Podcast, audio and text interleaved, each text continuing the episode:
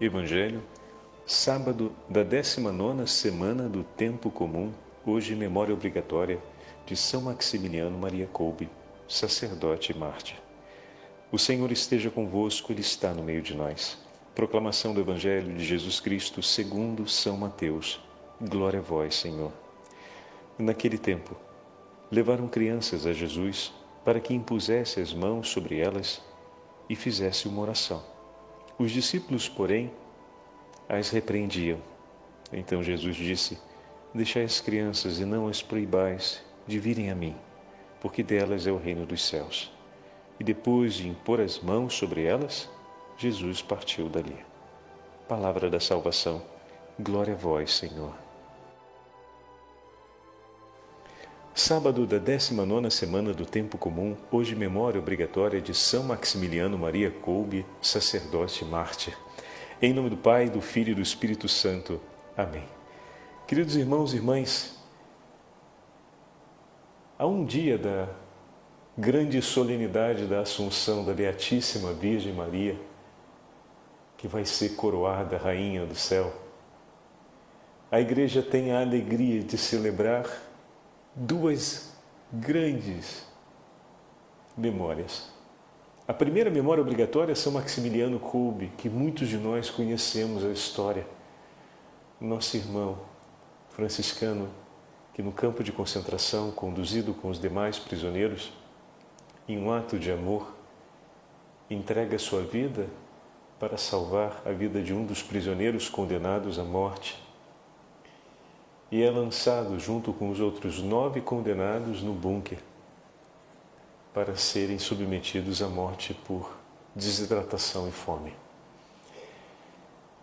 São Maximiliano foi um grande devoto de Nossa Senhora. Como sacerdote, consagrou sua vida à Santíssima Virgem Maria e se propôs a difundir a devoção ao Imaculado Coração de Maria por todo o mundo, especialmente na Ásia. No filme chamado Duas Coroas, quem tiver o interesse de assistir, poderão ver um pouco mais da história desse santo sacerdote do nosso tempo, que procurando levar o máximo de almas para junto do Senhor, se entregou inteiramente por amor a Maria Santíssima, São Maximiliano não tinha dúvidas. Seria pelas mãos de Maria que muitos corações chegariam até Jesus. E nisso colocou toda a sua vida, seguindo arduamente o testemunho da Santíssima Mãe, especialmente através da obediência. E hoje, como vamos ouvir, em uma das cartas que São Maximiliano escreve para os superiores, para o superior de uma das casas, ele fala com tanta profundidade e com tanta consistência a respeito do dom da obediência, como para nós, de maneira especial, para nós sacerdotes e religiosos, a obediência é realmente a virtude que nos liga de maneira tão íntima a Jesus na missão apostólica que sem ela se torna estéril toda obra ou propósito apostólico que possamos enredar em favor da salvação das almas. E isso é muito sério. Mas olha que maravilha, meus irmãos. Ontem a Santa Liturgia nos entregou o ensinamento de Jesus a respeito da aliança estabelecida por Deus desde o princípio. E falou para nós a respeito da beleza da aliança entre o homem e a mulher que vem consagrada a Deus.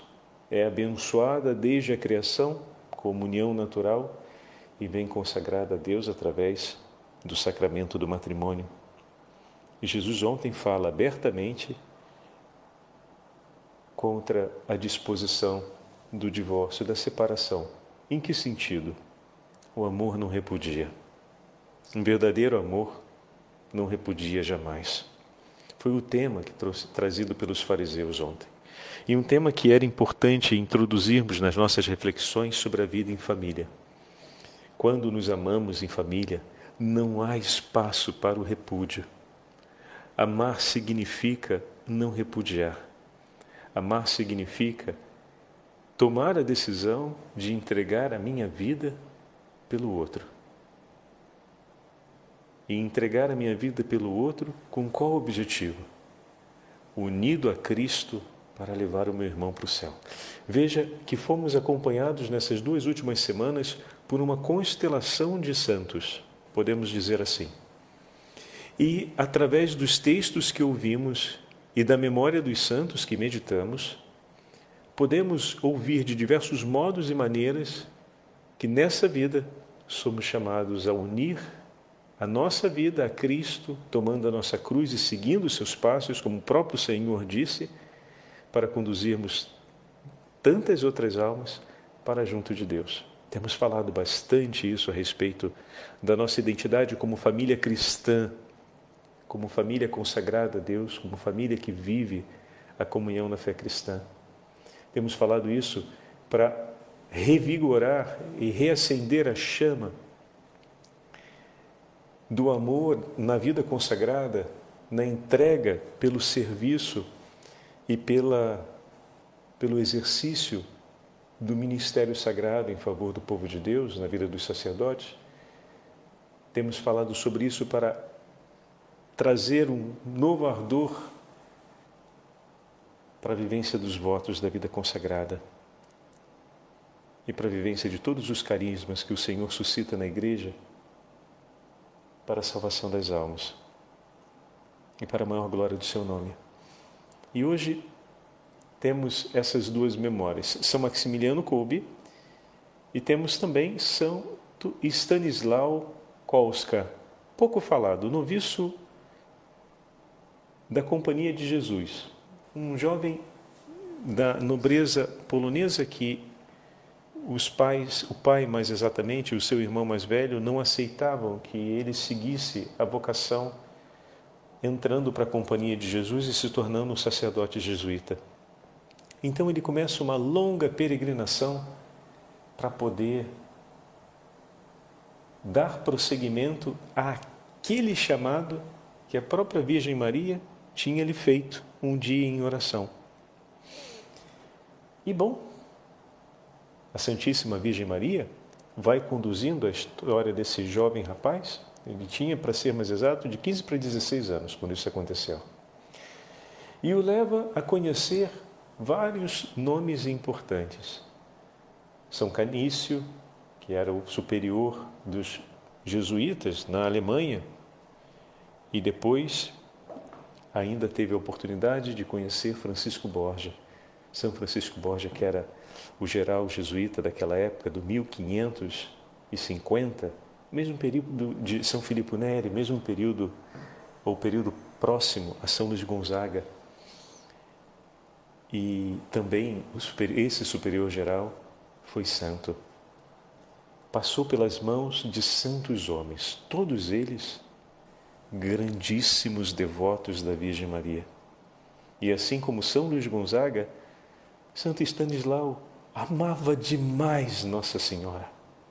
A ponto como vamos ouvir hoje na narrativa de Santo Afonso Maria de Ligório, que escreve para a gente sobre a vida dele, como a Virgem Maria acolheu o seu pedido de poder estar com ela nos céus no dia da festa da sua Assunção. No dia em que solenemente o céu vive um novo paraíso. No paraíso, como ele vai dizer. É um novo paraíso no paraíso a cada 15 de agosto, com a solenidade da Assunção da Virgem Maria. E de fato, nas celebrações do exorcismo, é uma das datas mais temidas pelo maligno, em que ele entra em pavor e todo o inferno treme pela solenidade da Assunção da Virgem Maria. Ontem o padre teve o descuido e esqueci de mencionar a nossa irmã Dulce, Santa Dulce, que no Brasil foi a grande apóstola da caridade a missionária do amor, que levou tantos corações para junto do Senhor. É, vejam, Vejam que maravilha, meus irmãos. Ontem o Evangelho falava sobre a dupla realidade: a realidade daqueles que são chamados por Deus à aliança matrimonial e daqueles que, de uma forma especial, o Senhor chama a consagrar a sua vida, a entregar, a fazer seu nuco, ou seja, a permanecer sem uma aliança matrimonial em favor do reino dos céus. E de maneira muito clara fica explícito no texto que é por um dom próprio do Senhor.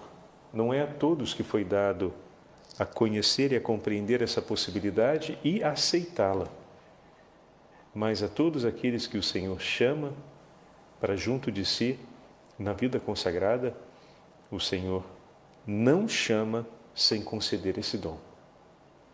É um dom que, obviamente, impõe uma grande exigência, mas essa grande exigência não se avalia pela perda, mas se avalia pela escolha.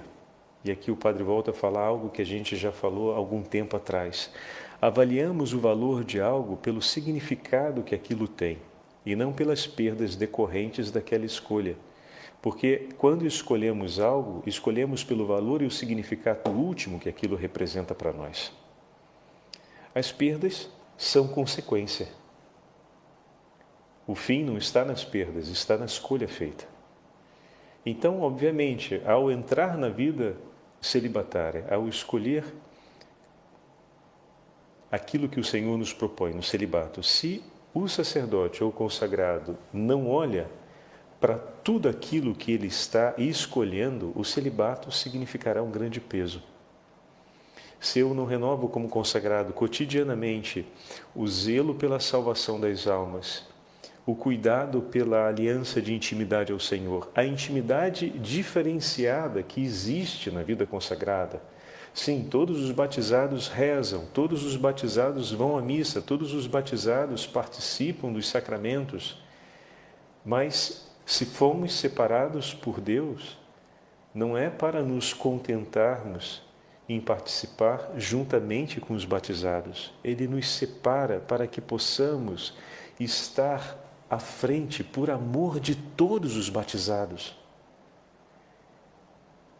Um sacerdote, quando toma a liturgia das horas nas mãos e reza, oferece a sua oração por todas as almas que lhe foram confiadas e são infinitas essas almas, é difícil de saber quantas são. Da mesma forma, cada ato que cumprimos de amor na obediência dos deveres da nossa vida consagrada, os efeitos são infinitos. E existe uma graça especial quando nós cumprimos cada um deles. Como maior é o laço de amizade, pois maiores são os dons que o Senhor nos entrega para a união com Ele, maiores também serão os méritos e serão os efeitos dessa aliança, o que não significa colocar em demérito a aliança dos batizados, mas significa olhar com humildade e com grande modéstia a grandeza daquilo que o Senhor nos confia e escolhermos correr ao encontro disso pela escolha que o Senhor fez de nos confiar tão grandes dons e tesouros. Podemos recolher tanto pelas almas do purgatório, podemos recolher tanto pela conversão dos pecadores, podemos recolher tanto pela santificação dos homens, podemos recolher tanto em favor da reparação pelas ofensas cometidas contra o nome de Jesus e de Maria. Porque grande é a amizade do Senhor, Ele nos escolheu para estarmos juntos de uma maneira mais íntima em seu coração.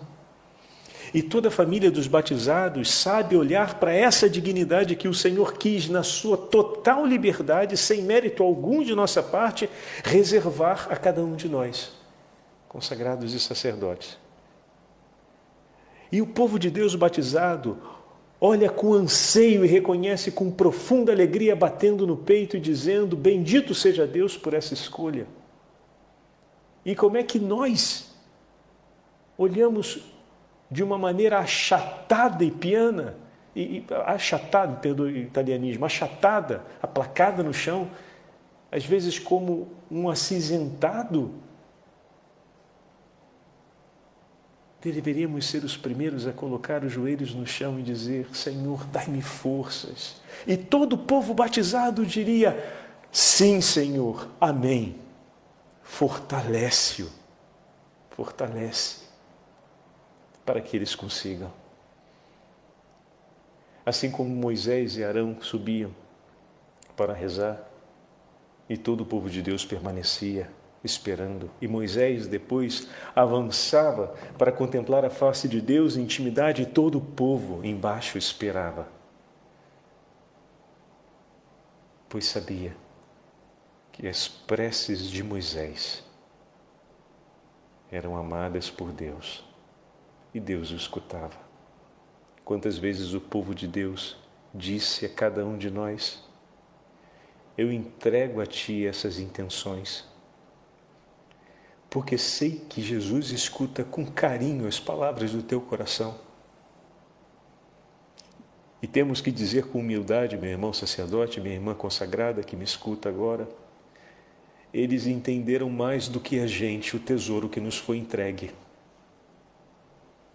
E olhando o testemunho desses dois irmãos de hoje e o testemunho da nossa amada Santa Dulce dos Pobres, é hora de renovarmos essa consciência e, por um ato de humildade, reconhecermos o extraordinário poder e a infinita bondade de Deus e nos confiarmos a essa bondade deixando que Ele inflame o nosso coração de amor e entregues nas mãos da Virgem Maria, como nos testemunham esses dois santos amigos, nos lancemos no mundo, como dizia Dom Bosco, para salvar almas.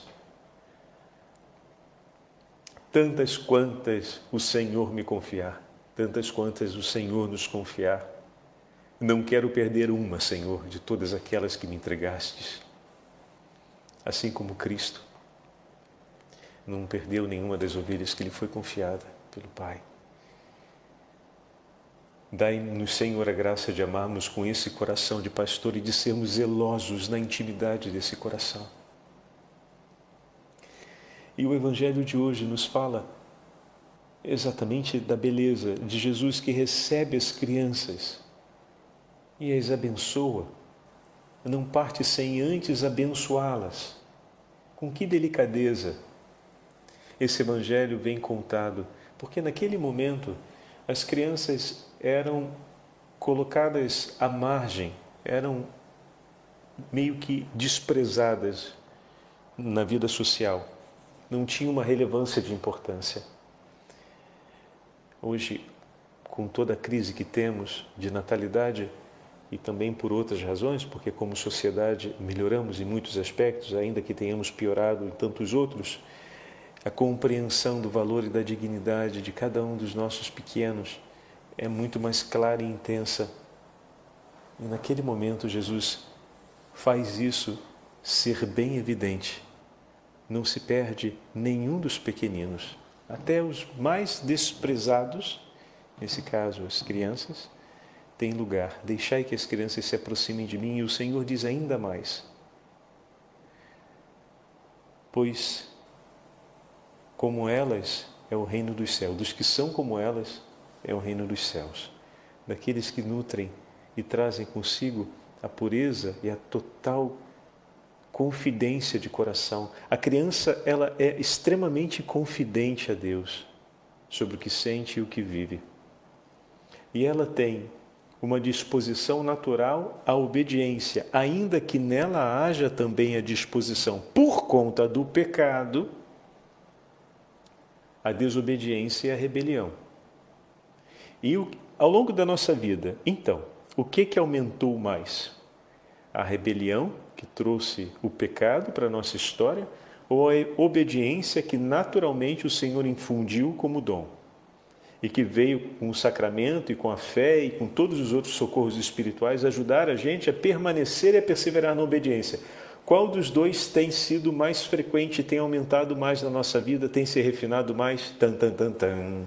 A desobediência, a rebelião a Deus ou a obediência e a docilidade à inspiração de Deus? Olha aí, vamos anotar isso. Parâmetro para a nossa vida familiar. Uhum, toma nota. Nas nossas avaliações, nos nossos exames de consciência em família, olha aí algo importantíssimo o Senhor nos deu uma vida inteira para aprendermos o caminho da obediência, que é o caminho que nos leva para o céu. E vamos ver já já São Maximiliano Kolbe falando a respeito da obediência como grande tesouro que o Senhor nos entrega. Antes eu queria ler esse pequeno texto, muito curtinho, mas é um comentário de Salviano de Marcília, a respeito do ano 400, a respeito do Evangelho de hoje. Tem uma delicadeza muito grande sobre o amor paterno de Deus por nós. Ouçamos. Deus é fonte e origem de tudo, e porque é nele, como está escrito, que vivemos, nos movemos e existimos, é dele que nos vem o afeto com o qual amamos os nossos filhos. Todo o universo e todo o gênero humano são filhos do seu Criador, e assim pelo afeto com que amamos os nossos filhos, Ele, Deus Onipotente, quis que compreendêssemos quanto Ele, Deus Onipotente, ama os seus filhos, a cada um de nós. Olha que bonito e ao mesmo tempo que humildade do Senhor, né? que se faz conhecer no seu amor pela forma como os pais amam seus filhos. Rapaz, isso é de arrepiar, hein? E a gente, às vezes, com atos de prepotência e soberba, também na vida consagrada, acreditando que já sabemos como tratar e como amar as pessoas. Se Deus nos confiou, se Ele escolheu esse caminho de grande humildade, de fazer-se conhecer pelo modo como os pais amam os filhos, seria para nós de fazer tremer as pernas? Não, se Deus escolheu isso, que por primeiro não, tre não tremam as nossas pernas, mas que se inflame o nosso coração. E se tremerem as pernas, que seja para que o nosso coração se inflame. Porque se Ele nos confiou tamanha responsabilidade, seguramente nos revestiu com maiores bênçãos ainda, com inúmeras bênçãos para que essa responsabilidade se cumpra segundo a sua vontade. Não é uma responsabilidade que vai se cumprir de qualquer jeito, mas segundo a sua vontade. Por isso Ele colocou o máximo e a totalidade de suas bênçãos em nosso favor, para que se cumpra essa verdade. Estão vendo? Se tremer as pernas, que seja para aquecer o coração. Porque está escrito que o que é invisível nele, o seu eterno poder e a sua divindade, tornou-se visível a inteligência desde a criação do mundo nas suas obras, como escreve São Paulo aos Romanos.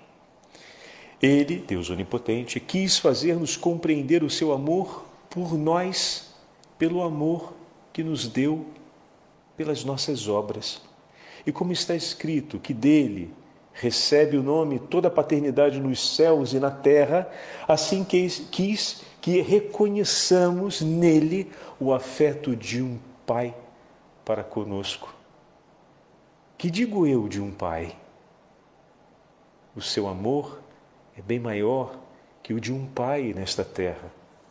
Prova-nos estas palavras do Salvador no Evangelho. Tanto amou Deus o mundo que lhe entregou o seu Filho unigênito, a fim de que todo aquele que nele crê não se perca, mas tenha vida eterna. E o apóstolo Paulo diz também: Ele que nem sequer poupou o seu próprio filho, mas o entregou por todos nós, como não haveria, como não havia de nos oferecer tudo juntamente com ele. É verdade. É verdade. E para que nós possamos viver esse testemunho, essa obra que testemunha o amor de Deus, a sua paternidade, a sua maternidade, meu irmão, pelos seus filhos, o exercício de um coração paterno, de um coração materno, pelas almas que lhe foram confiadas, meu irmão sacerdote, minha irmã religiosa. Ouçamos com São Maximiliano Kolbe o que ele nos fala a respeito do caminho de obediência. E vejamos como essa bendita e santa virtude, menina dos olhos do olho de, do olho de Deus, nos foi dada a possibilidade de viver e pela, pelas mãos da Virgem Maria todas as graças necessárias para bem vivê-la nos foi reservada também. Escreve assim, São Maximiliano Kolbe. Muito me alegra, caro irmão, o zelo que te inflama na promoção da glória de Deus, pois observamos com tristeza em nossos tempos, não só entre os leigos, mas também entre nós religiosos, a doença quase epidêmica que se chama indiferentismo, que se propaga de várias formas e rapidamente. Ora, como Deus é digno de infinita glória, nosso primeiro e mais importante ideal deve ser, com nossas exíguas forças, lhe darmos o máximo de glória, embora nunca possamos dar quanto de nós, pobres peregrinos, ele merece receber. Como a glória de Deus resplandece principalmente na salvação das almas que Cristo remiu com seu próprio sangue precioso, o desejo mais elevado da vida apostólica será procurar a salvação e santificação do maior número possível de almas. E quero brevemente dizer-te qual o melhor caminho para este fim, isto é, para conseguir a glória divina e a santificação de muitas almas. Deus, ciência e sabedoria infinita, sabendo o que, de nossa parte, mais contribui para aumentar sua glória, manifesta-nos a sua vontade, sobretudo pelos seus ministros na terra, por nós e é a obediência, e ela só, que nos indica a vontade de Deus com evidência. O superior pode errar, mas não é possível que nós, ao seguirmos a obediência, sejamos levados ao erro. Só poderia haver uma exceção se o superior mandasse algo que incluísse, mesmo em grau mínimo, uma violação da lei divina, pois nesse caso o superior não seria fiel intérprete de Deus. Só Deus é infinito, sapientíssimo, santíssimo, clementíssimo, Senhor, Criador e Pai nosso, princípio e fim, sabedoria eterna, poder e amor. Tudo isso é Deus. Tudo que não seja Deus só vale enquanto se refere a Ele, Criador de tudo e Redentor dos homens, último fim de toda a criação. É Ele que nos manifesta a sua adorável vontade por meio daqueles que o representam e nos atrai a si, querendo desse modo atrair por nós outras almas, unindo-as a si em amor cada vez mais perfeito. Você vê, meu irmão, quão grande é, pela misericórdia divina, a dignidade de nossa condição como homens consagrados a Deus pela obediência com que ultrapassamos os limites de nossa pequenez e conformamos-nos à vontade divina que nos dirige com sua infinita sabedoria e prudência, a fim de agirmos com retidão em favor da salvação dos homens. Pode-se até dizer que, seguindo assim a vontade de Deus, a qual nenhuma criatura pode resistir, nos tornamos mais fortes que tudo e suportamos até as mais duras dores desse tempo. Esta é a vereda da sabedoria e da prudência. Este é o único caminho pelo qual possamos dar a Deus maior glória. Pois, se existisse caminho diferente e mais alto, certamente, certamente Cristo no teria manifestado com sua doutrina e exemplo.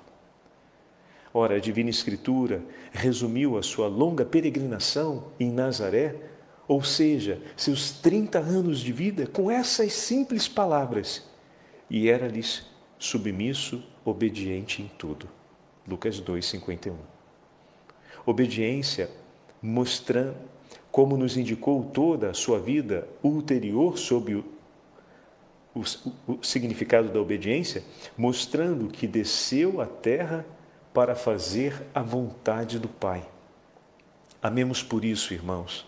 Amemos sumamente o amatíssimo Pai Celeste e deste amor seja prova a nossa obediência, exercida em grau supremo, quando nos exige o sacrifício da própria vontade e, por fim, o sacrifício da própria vida.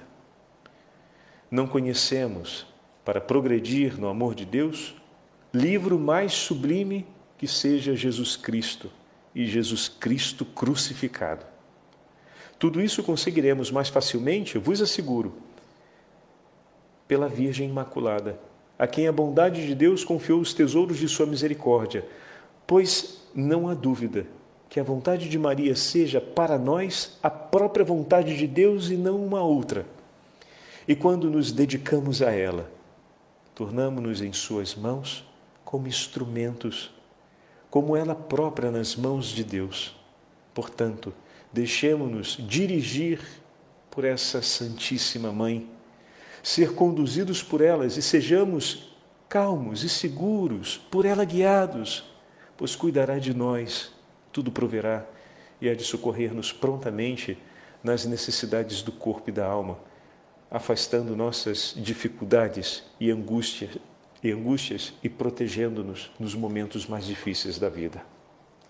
Belíssimo, né? Nossa, depois separa, ouve de novo o texto, vai na liturgia das horas, é o texto de hoje do ofício das leituras, aproveita, lê com calma, faz a sua meditação, porque tem um valor enorme para nós hoje o testemunho desse nosso irmão. Já chegamos em nosso tempo, mas se vocês me permitem abusar um pouco da paciência, queria trazer para vocês essa narrativa de Santo Afonso. O texto é um pouquinho mais entruncado, porque estamos no estilo de Santo Afonso e o padre vai pegar o texto direto sem. Eu não tive tempo de fazer algumas correções no estilo linguístico, então eu vou lendo conforme, tentando respeitar o máximo possível a pontuação, para o texto ficar fácil aos ouvidos. O testemunho de Santo Stanislau, esse jovenzinho de 16 anos, que tinha o desejo de contemplar a Virgem Maria no céu então vamos ouvir a história dele narrada por Santo Afonso. Esse santo jovem, tão dedicado ao amor de Maria, ouviu no primeiro dia do mês de agosto uma conferência que o padre Canísio fizera aos noviços da Companhia de Jesus. Aconselhou-lhes o santo pregador, e com muita insistência, que vivessem cada dia como se fosse o último de sua vida, findo o qual lhes fosse preciso comparecer perante o tribunal divino. Terminada a conferência, dissera Stanislau aos companheiros que aquele conselho era particularmente para ele a voz de Deus, porquanto havia de morrer naquele mesmo mês. Isto disse, ou porque Deus expressamente lhe revelou, ou ao menos por certo pressentimento do que ia acontecer. Não o sabemos.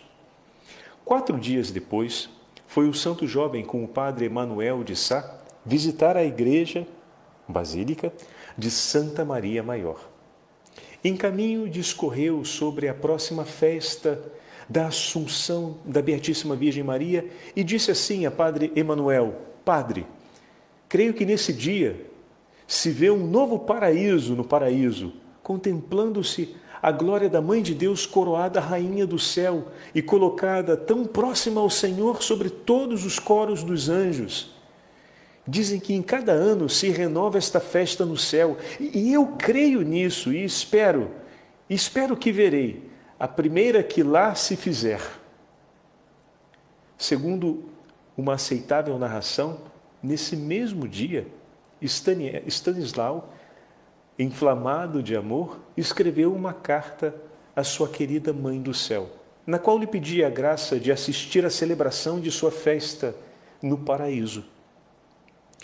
Tocando-lhe então, por sorte, o glorioso mártir São Lourenço como protetor do mês, segundo uma tradição da Companhia de Jesus, o que, que significa isso? Era uma tradição para cada mês, os santos daquele, daquele mês, né, para cada mês era escolhido a cada um dos seus, cada um dos noviços escolhia um santo como patrono para acompanhá-lo durante aquele mês e ele seria também referência para a vida espiritual, a vida daquele santo, né? Então tocou, tirando por sorte, dentre os diversos santos desse mês de agosto, saiu São Lourenço, que é dia 10, nós já celebramos São Lourenço. Ele, pim, pegou, era São Lourenço o, o santo intercessor dele e o amigo de caminhada durante o mês de agosto. Então, voltando lá. Tocou-lhe então, por sorte, o glorioso mártir São Lourenço como protetor do mês. Comungou no dia de sua festa e depois suplicou ao santo que apresentasse a sua cartinha à Mãe de Deus e intercedesse por ele para um favorável despacho da mesma. No fim desse mesmo dia, veio-lhe a febre e, embora fraca, deu-lhe, contudo, como certa, a graça pedida quanto a uma próxima morte. Com, com efeito, ao deitar-se na cama, disse muito alegre e risonho: Daqui não me levantarei mais. E ao padre Cláudio Aquaviva acrescentou ainda, dizendo: Meu padre, creio que São Lourenço já me obteve de Maria a graça de me achar no céu pela festa de sua Assunção e estou muito feliz. Mas ninguém ligou importância a essas palavras e outros ouviram com certa perplexidade, pois o amavam tanto. Na vigília da festa, o mal continuava a parecer leve e discreto. Disse, contudo, o santo jovem a um de seus irmãos que morreria na noite seguinte, ao que este lhe respondeu: Ó oh, irmão, maior milagre seria morrer do que sarar de um mal tão insignificante.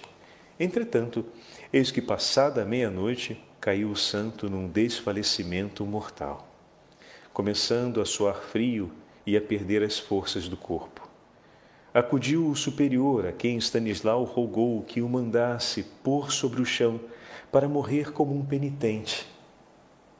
Isso lhe concedeu para o contentar e foi posto sobre o chão, sobre uma coberta. Depois confessou-se e recebeu a Eucaristia. Não sem comover até as lágrimas os assistentes que o acompanhavam. Ao entrar no quarto, o Santíssimo Sacramento, viram o rosto do santo jovem resplandecer de celeste alegria nos olhos e o rosto todo ruborizado nas chamas de um amor tão grande que até parecia brilhar como o rosto de um serafim.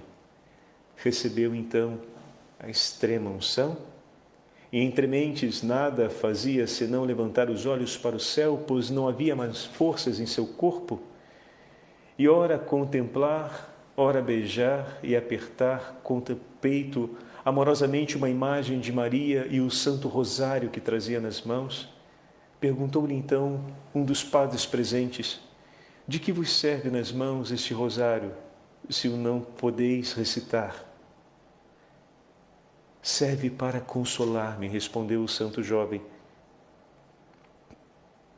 pois é uma coisa que pertence à minha mãe. Se assim é, tornou-lhe o padre, quanto maior será a vossa consolação, meu querido irmão vendo-a e beijando-lhe em breve as mãos no céu.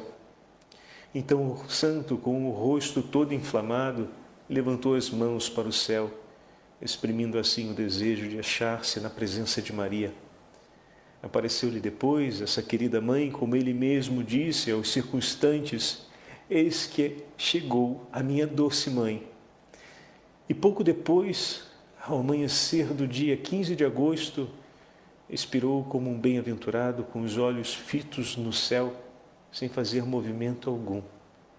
Tendo-lhe alguém apresentado a imagem de Maria e notando que ele não se interessava mais por ela, por tocá-la ou beijá-la, reconheceram os presentes que Stanislau passara desta para a melhor vida no céu já havia partido para ir beijar os pés de sua rainha no paraíso e contemplar a face de sua mãe. O Senhor esteja convosco, Ele está no meio de nós.